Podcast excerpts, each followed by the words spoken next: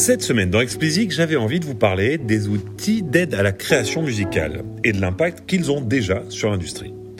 Nous enchaînerons en parlant du fort appétit des plateformes de SVOD pour les contenus musicaux exclusifs. Nous nous étions quittés la semaine dernière en parlant du rachat par Snapchat de l'application Voisey, sorte de TikTok de la chanson. Si Snap rachète cette application, c'est pour, à terme, enrichir l'expérience de ses utilisateurs en leur permettant, pourquoi pas, de faire briller leur voix sur des boucles de musique directement dans l'application. Mais pas seulement, si on en croit une étude sortie par Media. Cet intérêt de Snap pour euh, cet outil traduirait l'engouement de toute l'industrie pour les services facilitant la création musicale. En effet, le cabinet d'études londonien note que si l'Artist Direct, alors petite parenthèse, euh, l'Artist Direct, je vous en parlais déjà ici l'année dernière, n'hésitez pas à aller réécouter l'épisode, je crois qu'il date de fin novembre ou début décembre. Donc l'Artist Direct continue de grandir très rapidement d'une année sur l'autre, hein, de 2019 à 2020, on est sur 31% d'augmentation. Eh ben, Media nous explique qu'il y a une autre croissance dont il est urgent de parler car elle est beaucoup plus importante. C'est celle des outils d'aide à la création musicale.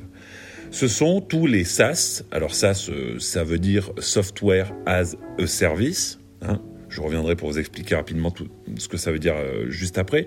Donc ce sont tous les SaaS qui se sont développés depuis quelques années et qui viennent peu à peu remplacer les traditionnels studios, leur quantité impressionnante de matériel nécessaire pour qu'ils soient performants et les logiciels professionnels qui vont avec.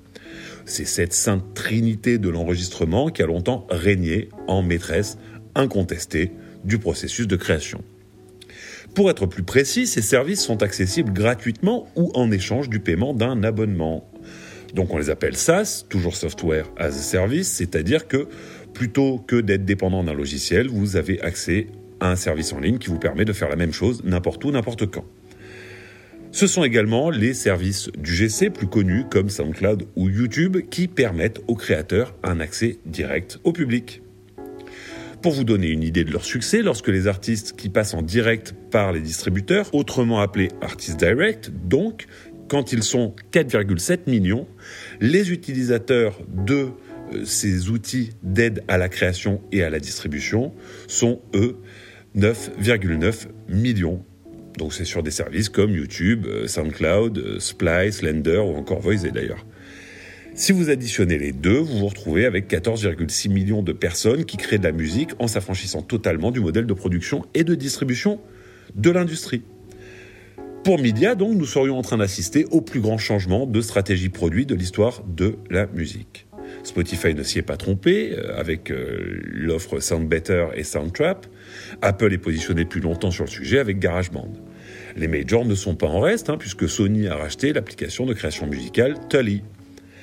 Nous sommes donc en train d'assister, du moins on peut le penser, à un changement majeur dans la façon de produire et de distribuer la musique.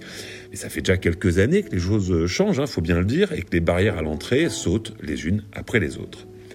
Avec l'apparition de ces services, qui toujours selon Media seraient majoritairement sur un modèle par abonnement d'ici à 2026, on pourrait assister à des changements encore plus profonds la façon de produire a déjà changé, continue de changer, mais c'est toute la façon de fonctionner des labels qui pourrait évoluer avec ces plateformes réunissant des légions de créateurs qui paient pour utiliser le service. C'est assez facile en théorie. Vous générez du chiffre d'affaires d'ores et déjà grâce aux créateurs qui viennent utiliser votre outil, équipés pour le faire, évidemment. Vous amassez une grande quantité de data concernant les titres qui sont produits et ou distribués sur votre plateforme vous permettant ainsi de détecter très tôt les titres susceptibles de cartonner et vous donnant une longueur d'avance pour vous positionner pour signer les titres qui sont le plus prometteurs, forcément. Donc tout ceci pourrait influencer la musique en elle-même et la faire sonner différemment. Alors est-ce excitant ou angoissant? Bah, Dites-moi ce que vous, pensez, moi je trouve ça plutôt euh, excitant. Enchaînons avec le deuxième sujet du jour, c'est-à-dire l'appétit débordant des Netflix, Amazon, Disney ou encore Apple pour les contenus musicaux exclusifs. La vingtaine de films qui sont sortis en 2020, euh, donc de films musicaux, ne sont probablement que le début d'une longue série. Vous avez Taylor Swift, Rihanna, Beyoncé, Bruce Springsteen, entre autres stars, et ce sont les, premières qui seront qui se sont pardon prêtées à, l'exercice, euh, exercice qui, peut être pardon du live, du documentaire, du film, enfin bon, ça peut prendre toutes les formes. Et puis vous n'avez pas que des Américains, hein. vous avez la superstar brésilienne Anita qui elle aussi a collaboré avec Netflix. Pour 2021, du lourd est à venir puisqu'une super production sur Billie Eilish est annoncée pour février. Alors pourquoi cet intérêt soudain? Tout d'abord à cause du marché de la SVOD qui, particulièrement aux USA, devient très très très encombré. Chaque mois voit la sortie d'un nouveau service presque. Ceci est bien entendu renforcé par l'impact du Covid sur l'industrie du cinéma, qui a convaincu les plus réticents de se positionner très rapidement sur des solutions les connectant directement aux spectateurs. Et dans le même temps, il est devenu essentiel de sortir du schéma tout aussi embouteillé de la série à suspense et à grand budget qui est indispensable pour une plateforme, hein, mais de moins en moins suffisante pour attirer et retenir les abonnés.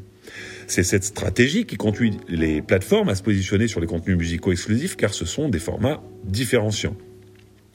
Vous noterez en vous baladant sur Netflix, par exemple, qu'il n'y a pas que les contenus musicaux. Vous trouverez, par exemple, euh, de plus en plus de télé-réalité, puisque c'est un format qui, là, est peu onéreux à produire par excellence et qui attire des cibles différentes de celles qui sont déjà sur ces plateformes. Cette tendance va probablement continuer à grandir car, pour vous donner un chiffre édifiant, le mois de la sortie de Black is King de Beyoncé, la plateforme Disney ⁇ a accueilli 13 millions d'abonnés supplémentaires.